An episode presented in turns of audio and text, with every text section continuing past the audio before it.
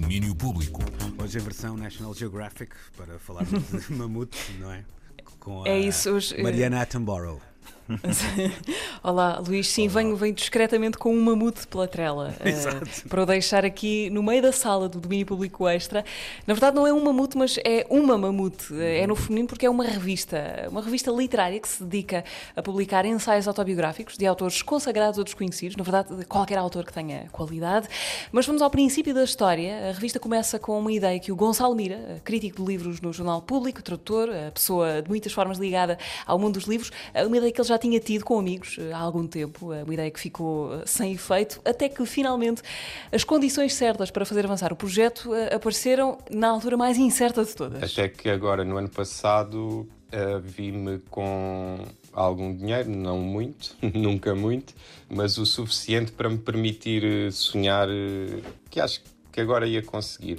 Vai daí o Gonçalo disse adeus eh, ao trabalho que tinha na altura para pôr as fichas todas no sonho da mamute. Era um emprego que me consumia muito tempo, tinha muito poucos tempos livres e os que tinha só me apetecia descansar, na verdade. E então, tendo aquele pequeno pé de meia que me permitia arriscar, foi o que eu fiz. Decidi arriscar acreditando no projeto e, de facto, sim, despedi-me em plena pandemia para fazer isto. Isto, entretanto, é- já é uma existência muito concreta. A Mamute já tem dois números publicados. É uma revista em papel, eh, mais com pinta de livro do que de revista propriamente, eh, que procura esse tal género pouco praticado entre nós, eh, o ensaio autobiográfico ou, como se diz lá fora, o memoir. No fundo é isso, é cada autor falar na primeira pessoa, o seu eu, e contar, eh, não é contar a história da sua vida, não é uma autobiografia desde que nasceu até ao presente, mas pode ser eh, um pequeno pormenor da sua vida, um, um acontecimento porque passou e que marcou a sua existência daí para a frente, e acho que é isso que me fascina mais neste tipo de texto, é ser ao mesmo tempo tão pessoal e ao mesmo tempo ter esta capacidade incrível de tocar os outros, de gerar empatia, de fazer com que as pessoas se identifiquem. Exemplos concretos do que pode ser este tal género do memoir, do ensaio autobiográfico. Eh, A Margarida Ferra, por exemplo, escreve no primeiro número eh, um relato pessoal do tempo passado em quarentena e com Covid.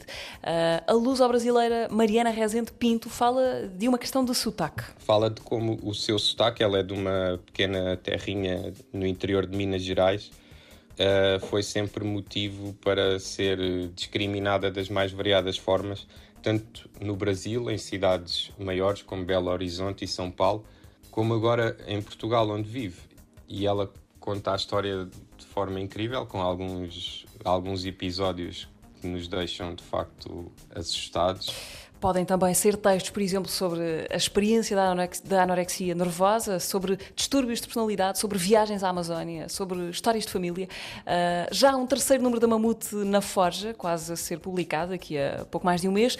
E há esta coisa importante para saber: ah, um dos pontos de honra da Mamute é, é ser uma revista aberta a submissões livres, ou seja, qualquer um pode ah, deitar-se a escrever o seu pedaço de biografia e submetê-lo à apreciação do editor Gonçalo Mira. Como funciona é muito simples. No nosso site, em revistamamute.pt, tem lá uma área que diz submeter.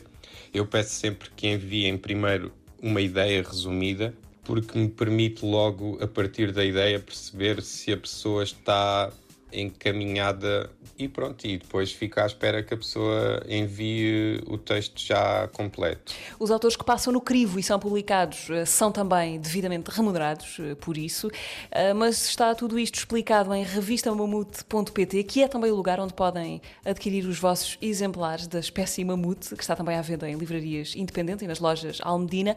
É um espaço novo, diferente, único, arrojado, aberto à vossa participação e, e não menos importante, é um mamute que, apesar de ter feito o Gonçalo Mira largar a vida que tinha para criar esta criatura, é um projeto independente, eh, o que quer dizer que precisa muito de ser alimentado pelas pessoas, pelos leitores eh, e por todos nós que, que lemos e queremos eh, ler esta revista que veio ocupar um espaço relativamente vazio na edição em Portugal. O nome Mamute, já agora, e para terminar, não tem razão de ser absolutamente nenhuma.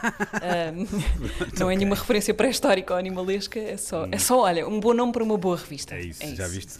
Agora tiraste-me a vontade de fazer aquela piada óbvia com, com o mamute, não é? Do, que é de Mamus. Qual é a piada? Exatamente, até o Manel conhece. Não vou fazer para não, mas vamos. Não sei, mas os nossos ouvintes vão ficar curiosos, não Claro, é? agora. Eu, eu não conheço essa Não piada. conheces? Para mim, eh, Mamute desperta-me logo aquela canção do Mamute que queria voar. É, é Mas não sabes que é uma mousse? É um lance passado dos elefantes. Pronto. É muito gira. Eu, faço, eu sorri sempre com esta. Vai, também, de facto. Resulta sempre. Pronto.